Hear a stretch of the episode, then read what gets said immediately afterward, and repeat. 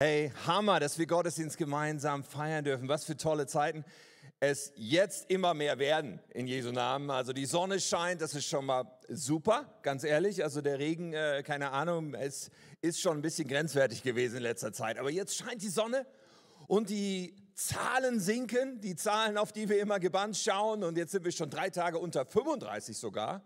Und äh, wenn das so weitergeht, dann kommen ganz neue Freiheiten für uns auch als Kirche wieder mehr Gemeinschaft zu haben in Arten und Weisen, wie wir es so lieben und zu singen und alles Mögliche. Ich freue mich schon auf diese Zeiten, aber gleichzeitig, ganz ehrlich, ich bin so stolz und ich bin so begeistert über all die Teams und die Mitarbeiter in dieser Kirche und wie sie einfach in den letzten Monaten alles geben, um das Beste zu machen aus diesen Rahmenbedingungen. Ja, ich bin zum Beispiel begeistert von unserer Jugendarbeit, die in den letzten Wochen hier unglaublich viel Geniales gemacht hat. Gestern gab es hier so eine Schulung für die Leiter, aber letzte Woche gab es auch ein Teenie Camp. Overflow war im Haus und äh, Judith und Jonas, die die Teenie-Arbeit leiten, äh, mit ihrem ganzen Team. Ihr seid solche Helden. Es war einfach gewaltig, was ich an Berichten gehört habe von Teenies, die Jesus begegnet sind, von Teenies, die ihr Leben Gott anvertraut haben zum allerersten Mal und so viele gute Sachen, die passiert sind beim Teenie Camp. Und du sagst Teenie Camp, Corona, wie geht das?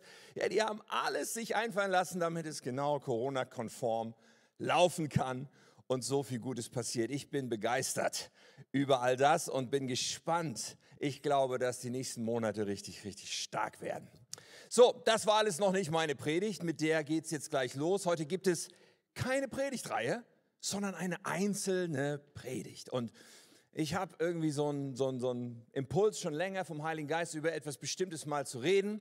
Und heute ist die Gelegenheit, ich freue mich darüber. Es ist eine spezielle Message, sehr grundlegend. Vielleicht ein bisschen lehrhaft, auf jeden Fall etwas, wo du mitdenken darfst.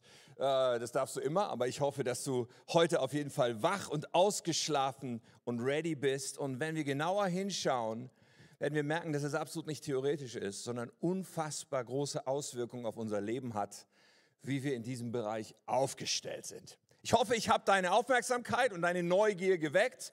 Meine Predigt heute trägt den Titel Gebaut auf Fels. Gebaut auf Fels. Und dieser Ausdruck kommt aus einem Bibeltext, den wir lesen wollen, aus einer Predigt, die Jesus gehalten hat, die Lukas uns überliefert, in Lukas 6. Und das lesen wir kurz, bevor wir beten. Lukas 6, ab Vers 46. Jesus sagt hier, warum nennt ihr mich also Herr, wenn ihr nicht tut, was ich sage? Ich sage euch, wie es ist, wenn jemand zu mir kommt, auf meine Worte hört und danach handelt. Das ist wie bei einem Menschen, der ein Haus mit festem Fundament auf einen Felsen baut. Wenn es dann zu einer Überschwemmung kommt und die Wellen gegen das Haus schlagen, steht das Haus fest, weil es solide gebaut wurde. Wer aber hört und nicht danach handelt, gleicht einem Menschen, der ein Haus ohne Fundament baut. Wenn dann die Flut kommt, stürzt das Haus ein und es bleibt nichts als ein Trümmerhaufen.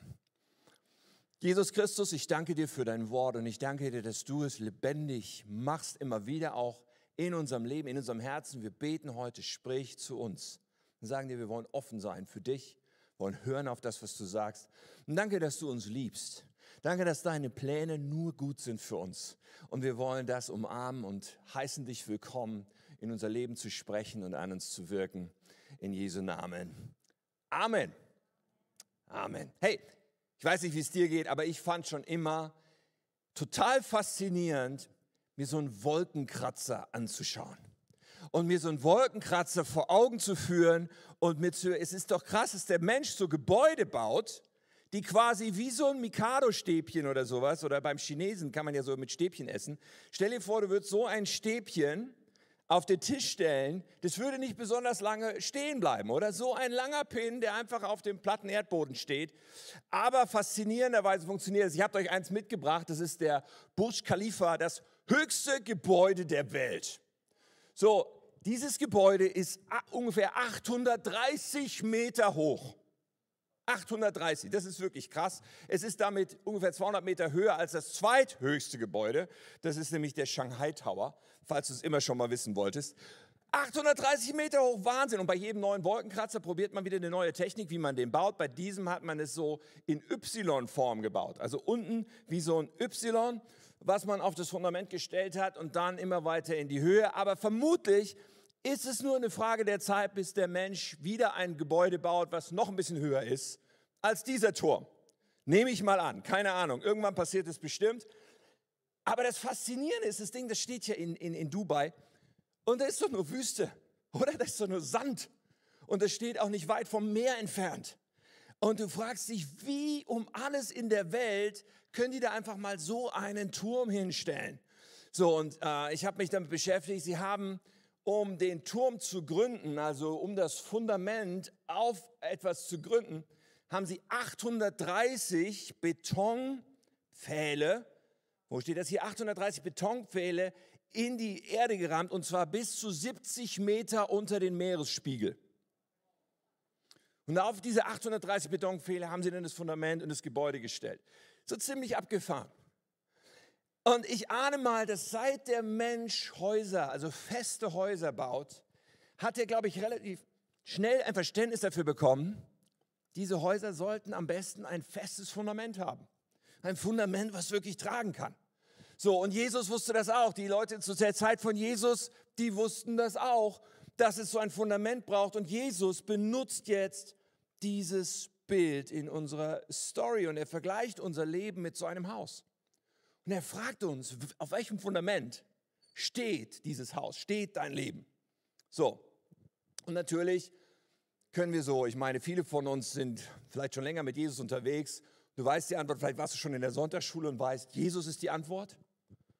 Immer? Was ist die Frage? Jesus ist die Antwort, genau. Und das stimmt natürlich auch hier. Ja, Paulus sagt, niemand kann ein anderes Fundament legen als das, das schon gelegt ist, Jesus Christus. 1. Korinther 3, Vers 11. Aber Jesus in diesem Text, den wir gelesen haben, er spitzt es zu. Er konkretisiert das. Er macht es noch klarer und er sagt, dieses feste Fundament, ein Fundament für unser Leben wie so ein Fels, das ist, wenn wir seine Worte hören und danach handeln. Wenn wir seine Worte hören und danach handeln.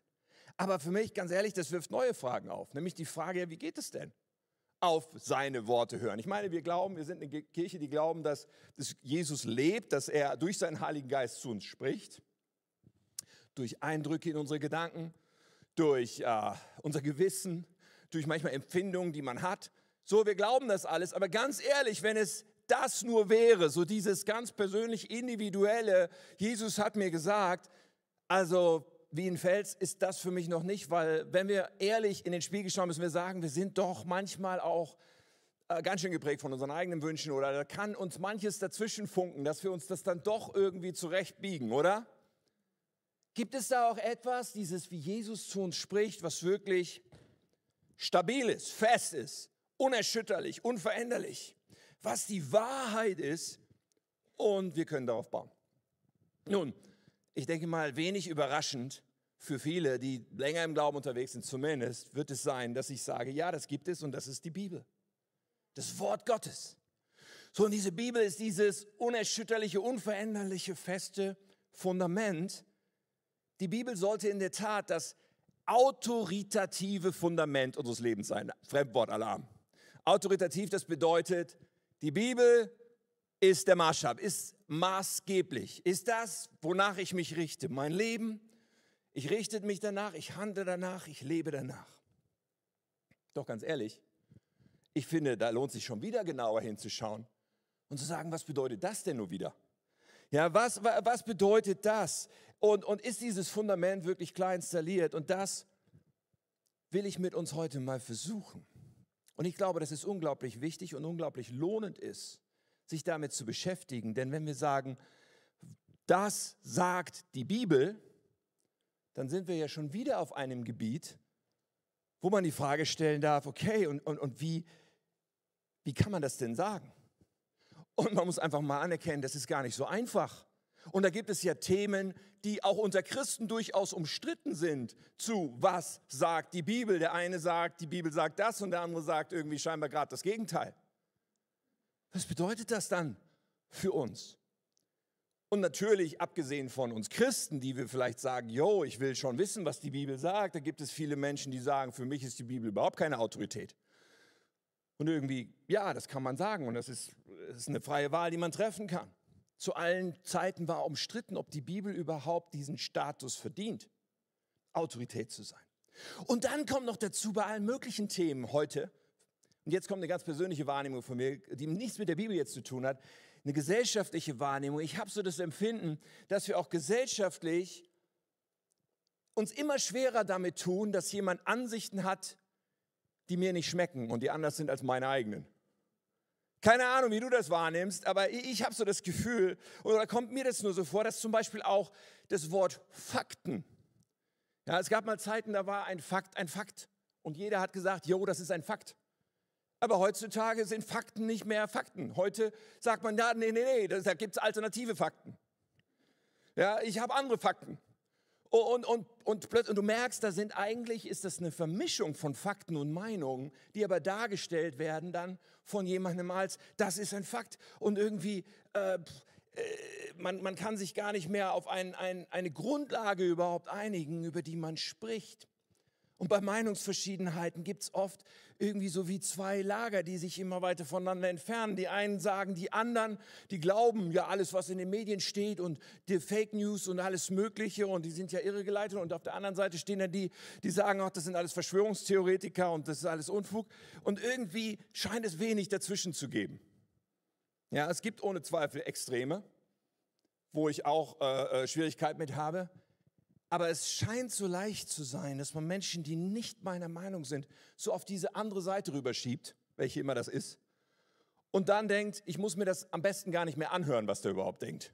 Am besten müssen wir das auch möglichst mundtot machen. Am besten sollte man die Meinung gar nicht mehr hören. Ja, eine Cancel Culture ist Realität an bestimmten Stellen, dass, dass Menschen manchmal sagen, ich, ich glaube, diese Meinung sollte überhaupt gar nicht mehr gehört werden.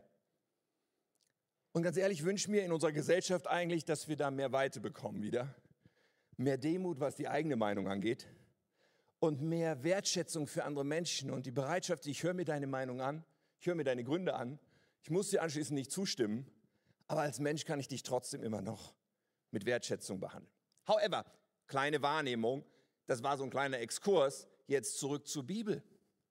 Weil ich glaube, dass auch wenn wir uns mit der Bibel beschäftigen, wenn wir uns mit dem christlichen Glauben beschäftigen, dass dann genau das Gleiche auch uns beeinflussen kann und diese Denke mit uns prägen kann, dass wir zum Beispiel Fakten mit Meinungen mischen. Und dass wir irgendwo dann auch so einen Filter, ja, viele Menschen haben so einen Filter von dem, was ich überhaupt hören will und wo ich überhaupt denke, das ist eine legitime Meinung. Und mit diesem können wir auch an die Bibel rangehen, so ein Filter. Was darf die Bibel überhaupt sagen? Was ist überhaupt Teil meines Rahmens, den ich da an mich ranlassen könnte, was die Bibel da eventuell sagt. Und dann gibt es so viele Meinungen über Dinge, die irgendwie in der Bibel stehen und wir können da landen, dass wir das wie ein Buffet behandeln von Meinungen, die man halt über die Bibel haben kann und ich suche mir so das raus, was mir gefällt. Oh oh.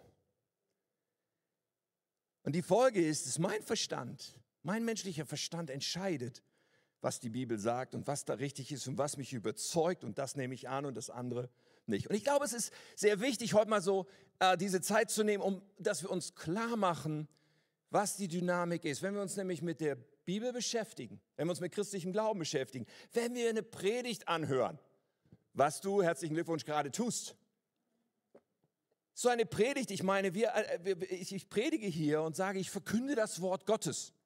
Okay, das ist eigentlich ein krasser Anspruch.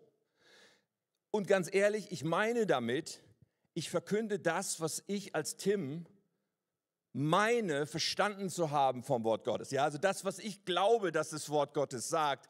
Ja, aber natürlich ist da ein Tim dazwischen. Oder irgendwer sonst, der halt eine Predigt hält. Gar keine Frage. Und die Frage, die eigentlich entscheidend ist, wie wird aus dem Tim glaubt, dass das Wort Gottes das und das sagt, ein für jeden, der eine Predigt hört, egal von wem, ich glaube, es ist meine Überzeugung, es ist mein Fundament, es ist, Jesus spricht. Wie wird diese Lücke überwunden? Ich meine, wir haben ja durchaus in den letzten Wochen einige spannende, umstrittene Themen miteinander behandelt. Im März hatten wir eine Predigt über göttlichen Sex zum Beispiel und haben über Sexualität gesprochen, auch über sexuelle Identität. Total heiß Eisen, auch gesellschaftlich total äh, umstritten und diskutiert. Und dann hält man eine Predigt und, und, und steht mit dem Anspruch da, die Bibel sagt und letztendlich ja mit dem Anspruch, Gott sagt. Darf man das überhaupt? Wie kann man denn damit dann umgehen? Oder die letzten Wochen hatten wir diese Predigtreihe über Geld und Finanzen und wie Gott das sieht und wie Gott das mit dem Zehnten sieht. Und, und da führt man eine interessante Diskussion, weil man natürlich die Frage stellt, ja, aber Moment mal, da gibt es ja auch noch die Bücher und jene Meinung und das kann man ja auch ganz anders sehen. Und ja, das stimmt. Tatsächlich, es gibt Christen, die sehen das ganz anders. Und wie gehe ich jetzt damit um? Ist es für mich wie so ein Buffet, wo ich mir das raussuche, was ich mag? Was bedeutet das für das Halten von Predigen? Aber viel relevanter für mehr Leute von uns, was bedeutet das für das Hören von Predigten? Dass es genau so ist. Darüber wollen wir ein bisschen sprechen. Und ich dachte, ich teile das so in drei Bereiche. Ich habe so eine kleine Grafik mitgebracht, um das zu veranschaulichen und uns zu helfen. Wo bin ich gerade? Wir werden heute sprechen über die Bibel und über ihren Anspruch, über die Zuverlässigkeit der Bibel und darüber die Frage zu stellen, ob sie überhaupt verdient, die Autorität zu sein.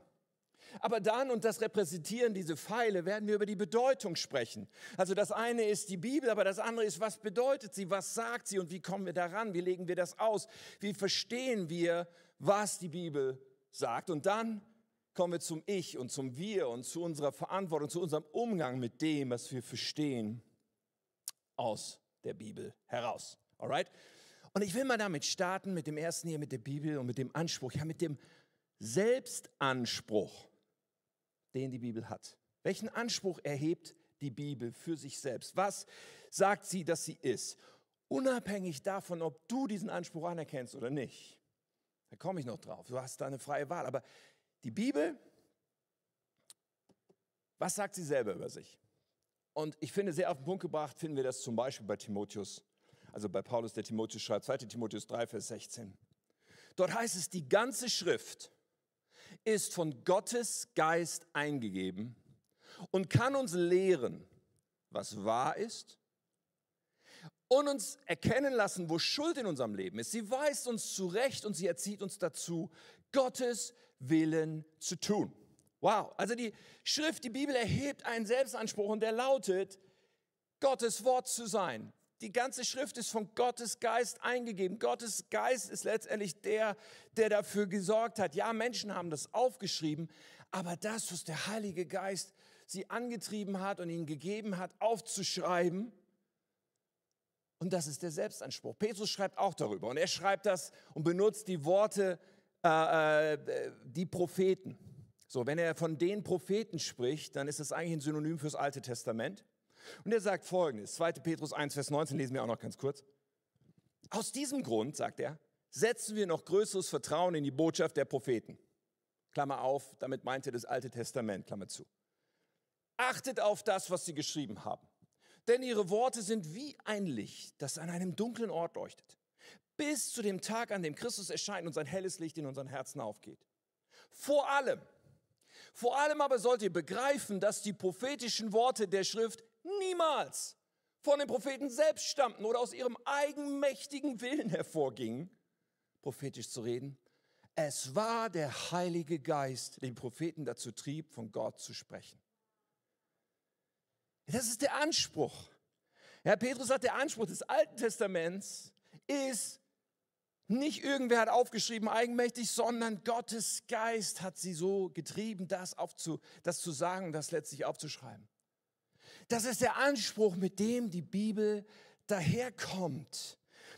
Übrigens, dieses der Heilige Geist treibt, äh, und das ist sicherlich eine Diskussion in der, in der Kirchengeschichte auch immer wieder mal gewesen, aber wir glauben, ich persönlich glaube nicht, dass damit diktiert bedeutet, nach dem Motto Wort für Wort oder die Hand geführt. Das nennt man verbal inspiriert. Das ist, ich glaube tatsächlich, dass es um ein inspiriert geht, was nicht diktiert heißt. Sprich, wir sehen in unterschiedlichen Büchern in der Bibel durchaus die unterschiedliche Persönlichkeit von Autoren, die unterschiedlichen Schreibstile. Wir sehen sogar, dass persönliche Bemerkungen mal zwischendurch gemacht werden von Mänteln, die irgendwo liegen gelassen werden und sonst was. Aber Gott hat darüber gewacht, dass das inhaltlich und vom Herz her darüber kommt, was er da drin haben will. Er hat darüber gewacht, was letztendlich da landet. Er hat die Autoren inspiriert. Aber die Frage, die man sich noch stellen kann, ist, ja, Moment mal, bis jetzt war das nicht das Alte Testament. Petrus hat über das Alte Testament, ja, Paulus im Epheserbrief, das muss ja auch, eigentlich kann das ja nur das Alte Testament gewesen sein, weil das Neue gab es ja noch gar nicht. Und ja, in erster Hinsicht stimmt das, dass es zunächst mal ums Alte Testament geht, aber, ging, aber parallel dazu formte sich das, was wir als Neues Testament kennen. Und zwar in der ersten Kirche, im ersten Jahrhundert, ganz zu Anfang, formte sich das, was wir als Neues Testament kennen. Und die entscheidenden Figuren waren jetzt nicht mehr die Propheten im Alten Testament, sondern die entscheidenden Figuren waren jetzt die Apostel, die zwölf, mit denen Jesus unterwegs war. Paulus schreibt in Epheser 2,20, wir sind sein Haus, also als Gemeinde, als Kirche, als Christen, wir sind sein Haus auf dem Fundament der Apostel und Propheten. Also Neues und Altes. Er baut mit Christus Jesus selbst als Eckstein. Und das Neue Testament, eine Textsammlung, die übrigens höchsten historischen Ansprüchen genügt, kann ich heute nicht so reingehen, aber wenn du das vergleichst mit irgendwie Caesar und Tacitus und sonst was, es ist abgefahren, um wie viel hunderte Mal zuverlässiger historisch gesehen das Neue Testament ist als alles andere aus der Antike. Nur nebenbei bemerkt. Aber 27 Bücher von neun Autoren geschrieben und alle waren entweder Augenzeugen oder sie konnten und haben Augenzeugen befragt. Und sie haben aufgeschrieben zu den Lebzeiten der Augenzeugen. Sie haben einige Jahre nach der Auferstehung von Jesus angefangen und die Bücher sind alle entstanden, so zwischen 49 und 90 nach Christus. Und diese Bücher, und das ist jetzt so entscheidend, diese Bücher, sie waren in der frühen Kirche anerkannt von den Aposteln. Teilweise geschrieben von den Aposteln, in jedem Fall aber anerkannt von den Aposteln. Deswegen waren sie sehr, sehr schnell autoritativ, sehr, sehr schnell maßgeblich für die Gemeinden, wurden x-mal abgeschrieben, haben sich überall verteilt. Deswegen findet man auch Fragmente von diesen Abschriften in so vielen Ländern und an so vielen Stellen, weil das so kursiert ist. Und, die, und, und die erste Gemeinde mit der Bestätigung der Apostel hat, hat gesagt, okay, das ist, erkennen wir an als das niedergeschriebene Wort Gottes.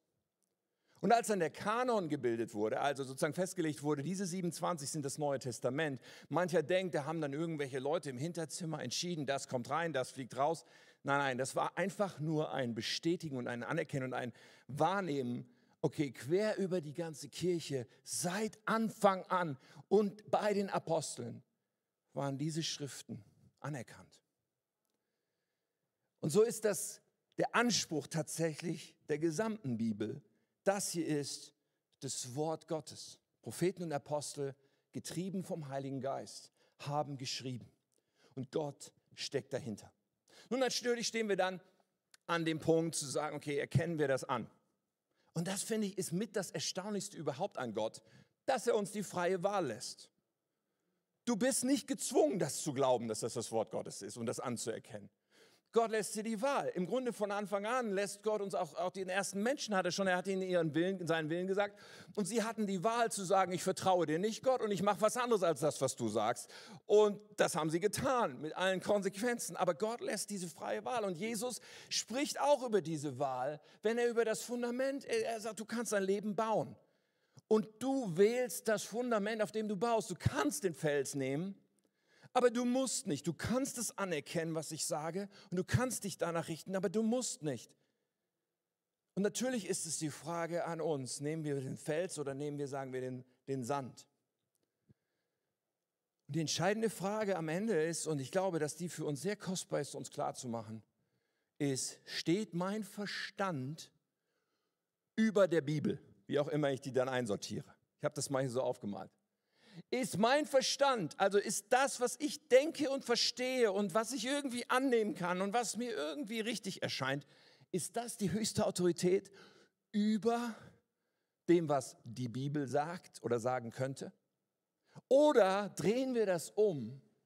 Oder sagen wir, nein, nein, es muss andersherum sein, wenn du mal weiterklickst, und sagen, die Bibel steht oben Die Bibel ist das, was oben steht und höher steht. Nochmal klicken bitte.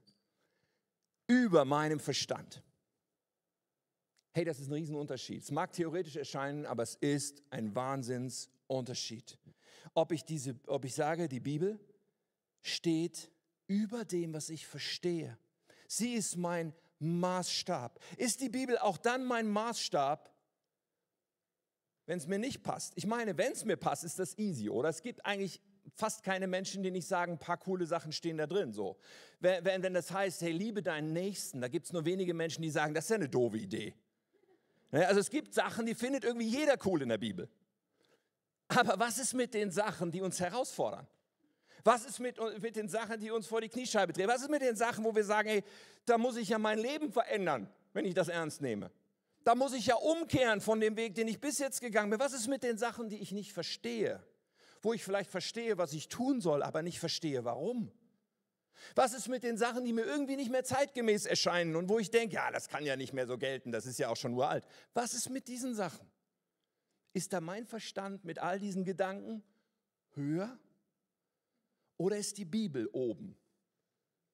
Auch wenn es mir nicht schmeckt, auch wenn ich es vielleicht erstmal nicht verstehe. Und sage ich aber trotzdem, es soll und darf und ist die Autorität in meinem Leben. Warum nennt ihr mich also Herr, wenn ihr nicht tut, was ich sage? Unser Ausgangsvers. Und ja, wir haben die Wahl. Wir haben die Wahl, ob wir Jesus Herrn nennen und wir haben die Wahl, ob wir tun, was er, was er sagt. Aber wenn wir Jesus Herrn nennen, dann gehört dazu, dass wir sagen, die Bibel ist meine Autorität und steht über dem, was mein kleiner menschlicher Verstand begreifen kann oder gerade jetzt cool findet oder schön findet. So, damit drängt sich aber direkt die nächste Frage auf, denn wir sind ja noch an der Oberfläche. Nämlich die Frage, ja, aber ist denn die Bedeutung, und jetzt sind wir bei dem Pfeil, ja, ist denn die Bedeutung klar? Ist denn die Auslegung immer so klar? Ist immer so klar, was das wirklich heißen soll, was da wirklich gemeint ist? Nun, die Bibel ist auslegungsbedürftig. Das ist ein Fakt. Ja, ich habe vorhin über Fakten, ich glaube wirklich, es ein Fakt ist. Ähm, die Bibel ist auslegungsbedürftig. Ja, es gibt Aussagen in der Bibel, die kann man einfach so lesen und in der Regel auch richtig verstehen und quasi wörtlich einfach so umsetzen. Ja, es gibt das. Aber vieles in der Bibel bedarf schon, dass wir sagen, okay, ich schaue mir mal den Kontext an. Was steht davor? Was steht danach? Was gibt es links? Was gibt es rechts? Was sagt die Bibel an anderen Stellen zu diesem Thema? Und dass wir verstehen, wer hat da gerade geschrieben oder gesprochen? Zu wem wurde da gesprochen? Wenn Jesus ein Gleichnis erzählt zu Hörern des ersten Jahrhunderts, dann ist es unwahrscheinlich wichtig zu verstehen, wie haben die das denn verstanden? Mit ihrer Kultur, mit ihrem Verständnis vielleicht von dem Bild, was Jesus da gebraucht. Denn erst wenn ich das verstehe, kann ich mich fragen, was bedeutet das dann heute? Die Bibel ist auslegungsbedürftig. Und ganz ehrlich, nicht alles in der Bibel ist wörtlich zu verstehen. Klingt fast wie ein ketzerischer Satz. Aber ich glaube, du wirst mir gleich zustimmen. Denn wenn alles in der Bibel wörtlich zu verstehen wäre, dann würden hier wahrscheinlich nur Einäugige sitzen. Ja, in der Bergpredigt sagt Jesus, Matthäus äh, 5, Vers 29, wenn dich also dein Auge, auch wenn es dein gutes Auge ist, zur Begierde verführt, dann reiß es heraus und wirf es weg. Wenn du also irgendeinen Menschen ansiehst, begehrlich, mit dem du nicht verheiratet bist, Okay, also ich glaube, einige von uns sollten nur noch ein Auge haben. Mich eingeschlossen wahrscheinlich. Hey, und ganz ehrlich, das kann, also ich bin überzeugt, dass es nicht wörtlich zu verstehen ist, bedeutet aber nicht, dass wir es nicht sehr ernst nehmen sollten. Aber die Bibel ist auslegungsbedürftig, versteht ihr?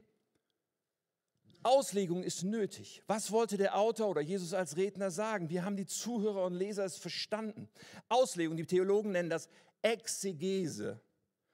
Ja, ex, das Wort kennen wir aus äh, das heraus, ja. Es bedeutet herauslesen. Es bedeutet zu sagen, okay, was steht da, was war gemeint? Also herauszulesen und auszulegen und zu interpretieren, was die Bibel sagt. Und zwar möglichst, und hier wird es tricky, objektiv die Bedeutung tatsächlich, nicht was ich mir wünsche, was es bedeutet. Dafür haben die Theologen auch einen Begriff. Es gibt auch dieses Gegenteil davon, das nennt man Eisegese, also ein Hineinlesen, ein Hineininterpretieren. Und das ist eine Gefahr. Und manchmal erscheint es so, als würde Auslegung alles beliebig machen und ich kann mir ja aussuchen. Dann sagt jemand, ja, es gibt ja für alles irgendeine Bibelstelle. Ja, wenn ich Eisegese betreibe, wenn ich hineinlese, wenn ich mit meinem, was soll denn die Bibel sagen, rangehe, dann kann ich tatsächlich mir alles zurechtbiegen und mir tatsächlich alles irgendwie zurechtzimmern. Deswegen ist so entscheidend, wie meine innere Einstellung, wie mein Herz dazu ist und ob ich sage, nicht durch die Hintertür, mein Verstand ist dann doch wieder oben, sondern nein, nein, die Bibel ist oben. Ja, sie ist auslegungsbedürftig. Ja, und das ist nicht immer ganz einfach. Aber am Ende des Tages habe ich das Herz, ich will rausfinden, was sie wirklich sagt. Und gebe diesem Wort die Erlaubnis zu sagen, was immer es wirklich sagt. Ob mir das schmeckt, ob mir das leicht fällt, ob ich das verstehe oder nicht. Und dann sind wir eigentlich schon beim Ich, wobei ich bei der Auslegung auch noch bleibe. Ich werde diese beiden Teile jetzt so ein bisschen zusammenführen. Natürlich als Ausleger bin ja ich auch beteiligt nötig für Auslegung ist, dass bei dem Ich, bei mir, der das auslegt, also bei dir, bei jedem von uns, dass da eine Demut ist, dass da ein Verständnis ist von das Wort Gottes ist heilig. Ich kann damit nicht machen, was ich will. Ich kann mir das nicht zurechtbiegen, wie es mir passt. Nein, dieses Wort Gottes steht über mir. Und von ganzem Herzen will ich mich einlassen, will ich verstehen, es ist meine Autorität, es ist maßgeblich. Mein Ziel ist so gut wie möglich zu erkennen und immer mehr zu erkennen, was Gott sagt. Und wenn ich dieses Herz habe, dann funktioniert es. Jesus sagt in Lukas 8, Vers 18, deshalb achtet auf das, was ihr hört. Klammer auf oder lest heute für uns, ja. Dem Menschen, der für meine Worte offen ist, sagt Jesus, wird eine noch tiefere Einsicht geschenkt werden. Also dem, der das offene Herz hat, dem, der sagt, was immer du sagst, ja, ich will das verstehen, ich will das erkennen, ich will es auch umsetzen. Doch dem, der nicht zuhört, wird auch das genommen werden, was er zu haben glaubt. Wir können überheblich meinen, wir hätten alles verstanden und wir haben alles in Schubladen und wir haben alles im Griff, was Gott doch sagt und nicht sagt. Aber kann, kann sein, dass wir total blind sind. Wenn unser Herz nicht sagt, was immer du sagst, ist Autorität für mich. Und übrigens können wir uns nicht hinter anderen verstecken. Nicht dahinter verstecken, dass ja irgendein Pastor gesagt hat und irgendein Prediger und irgendein Buch, dass ich nicht meinen Zehnten geben muss oder dass ich mit dem Sex das doch anders machen kann oder dass dies oder. Nein, nein. Es ist entscheidend, dass ich sage, ich muss zu der Überzeugung kommen und ich muss mit offenem Herzen fragen, was das Wort Gottes wirklich sagt. Übrigens dürfen wir uns auch nicht hinter der Tradition von Denominationen verstecken. Das haben Christen leider auch viel zu oft gemacht. Und es gibt Kirchen, die sagen, unsere Überlieferung steht genauso gleichberechtigt neben der Bibel. Großer Quatsch, nein. Unsere Ideen stehen immer unter der Bibel. Das Einzige, was da oben als Maßstab steht, ist die Bibel, weil es Gottes Wort ist und Gottes Weg ist, uns seinen Willen zu zeigen. So, ich möchte dich Erst habe ich überlegt zu sagen, ermutigen, aber nein, ich möchte dich auffordern. Prüfe es selbst. Das ist deine Verantwortung. Prüfe es selbst. Lass uns das immer tun und mit offenem Herzen und auch wenn du Predigten hörst, sogar wenn du Predigten von mir hörst, glaube mir nicht einfach, was ich sage. Okay? Prüfe es. Weil am Ende des Tages ist nicht entscheidend, was Tim denkt. Am Ende des Tages ist entscheidend, was Gott zu dir spricht. Und am Ende des Tages müssen wir damit umgehen, was Gott zu uns spricht. Aber wir müssen natürlich zu diesem, was spricht Gott zu mir, auf dem richtigen Wege und auf einem ehrlichen, offenen, die Autorität der Bibel anerkennenden Wege kommen prüfe es seriös nach, was die wirklich, was die Bibel wirklich sagt. Nun kannst du sagen, ja, ist das nicht super kompliziert? Ist das nicht nur was für Fachleute? Muss man da nicht quasi Theologie studiert haben, damit man da irgendwie rankommt? Und ich sage dir, nein. Und ich möchte dir zwei Dinge geben jetzt. Zwei Dinge. Das eine ist eine Liste und das andere ist eigentlich das Wichtigste überhaupt. Die Liste bedeutet, ich möchte dir ein paar Tipps geben, denn Bibelauslegung ist nicht etwas, was viel zu hoch ist und super kompliziert. Nein, etwas, wo du dich hinbewegen kannst und wo es so unglaublich viele Hilfsmittel gibt. Ja, also gut, das erste Hilfsmittel ist einfach dein Bibeltext vor und nach dem, was du als Aussage untersuchst, der Kontext, der Zusammenhang. Aber schau dir auch verschiedene Bibelübersetzungen an. Wir haben so ein Reichtum an Bibelübersetzungen in Deutschland, das ist der Hammer. Wie viele deutschsprachige Bibelübersetzungen es gibt. Und da gibt es nicht die eine, die man nur braucht. Nein, es ist oft gut, nebeneinander mehrere zu haben, um wirklich die Bedeutung zu erfassen dessen, was der Text sagt. Bible Server ist eine super Hilfe, eine Webseite, die kannst du einfach benutzen, die ist kostenlos. Du kannst jetzt nicht Bibelübersetzungen anzeigen. Du kannst die Konkordanz nutzen. Was ist eine Konkordanz? Das ist ein Tool, wo du einen Begriff reingibst oder ein Buch, wo du einen Begriff nachschlägst und das sagt dir dann, wo überall sonst kommt dieses Wort noch in der Bibel vor. Und dann kannst du, weil es, man sollte niemals eine Theologie an nur wie so an einem Nagel aufhängen. Das kann der Nagel nicht tragen. Wir brauchen viele Anker für etwas, was wichtig ist.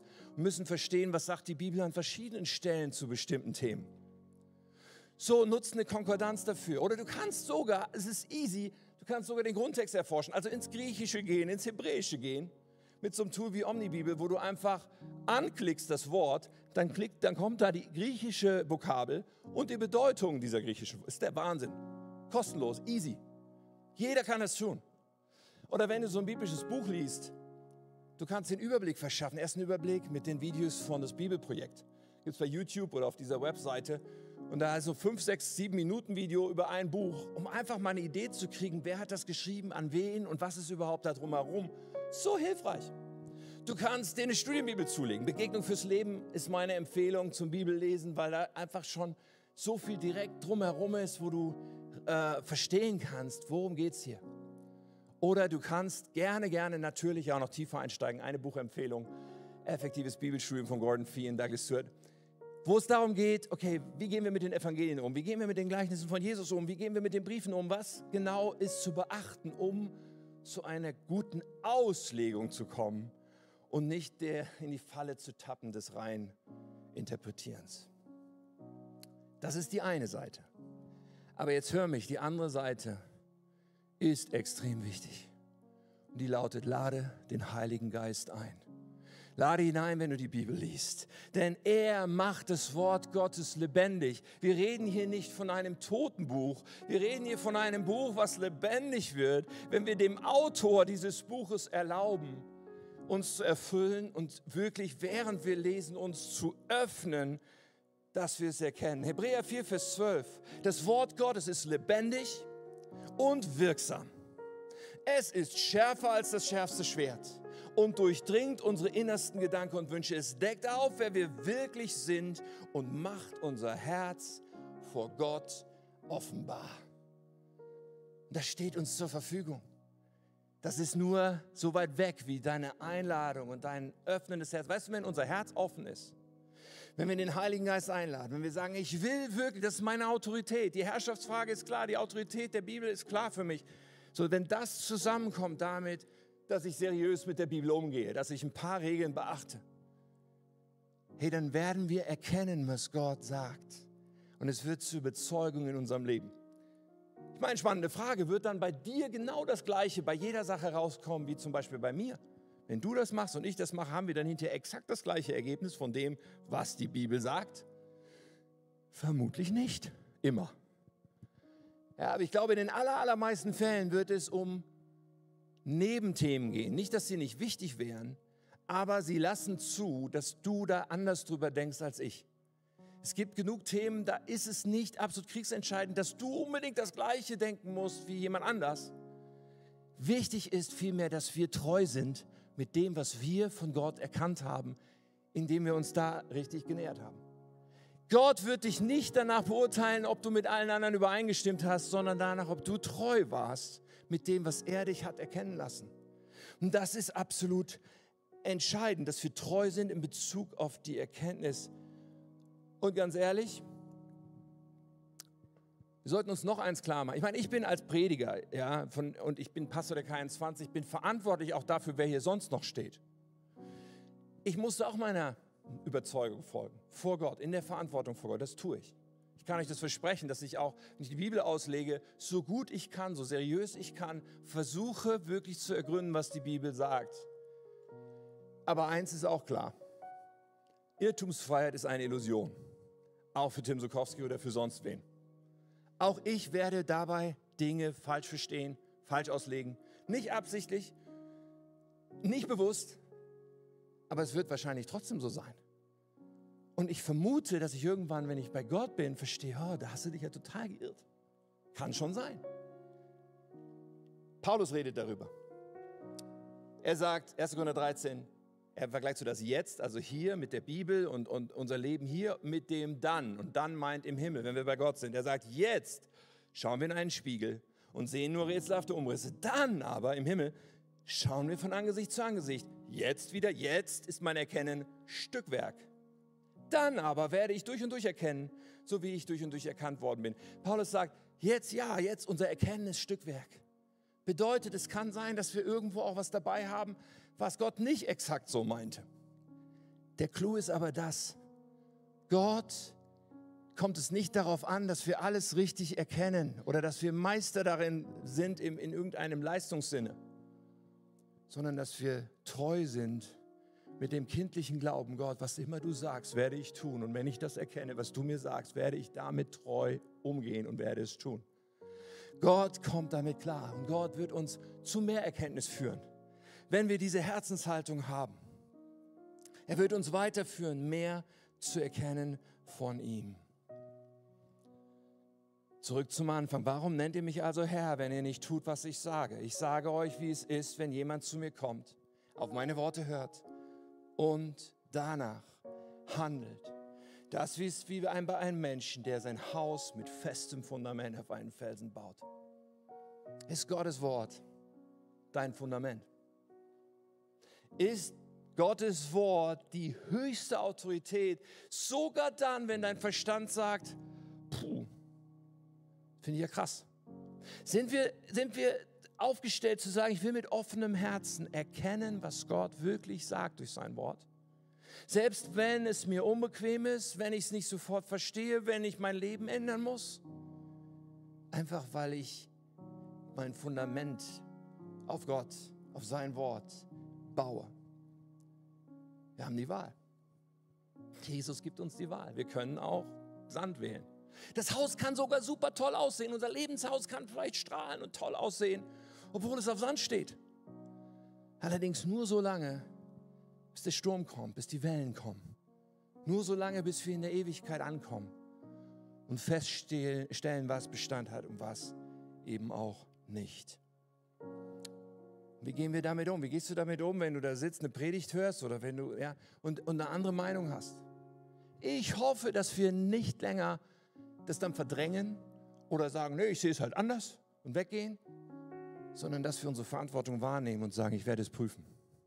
Und zwar mit offenem Herzen. Mit dem Herz wirklich herauszufinden, was da steht. Nicht, was irgendjemand in irgendeiner Predigt, in irgendeinem Buch nur sagt, sondern ich will umsetzen, was Gott mir durch sein Wort zeigt. Ich will seinen Willen erkennen und tun. Und weißt du, Gott wird unser Leben immer, auch durch jeden Sturm, führen, tragen, wenn unser Herz ist ich will deinen Willen erkennen und treu umsetzen, was du mir sagst. Amen. Ich möchte noch beten mit uns. Vielleicht nutzen wir diesen kleinen Moment, auch um das zu reflektieren. Wo stehe ich eigentlich in dieser Sache? Und wenn es irgendetwas gibt, wo du merkst, so, ich will das klar machen, dass die Bibel mein Fundament ist oder was immer, ist jetzt der Moment, Gott eine Antwort zu geben. Lass uns beten. Jesus.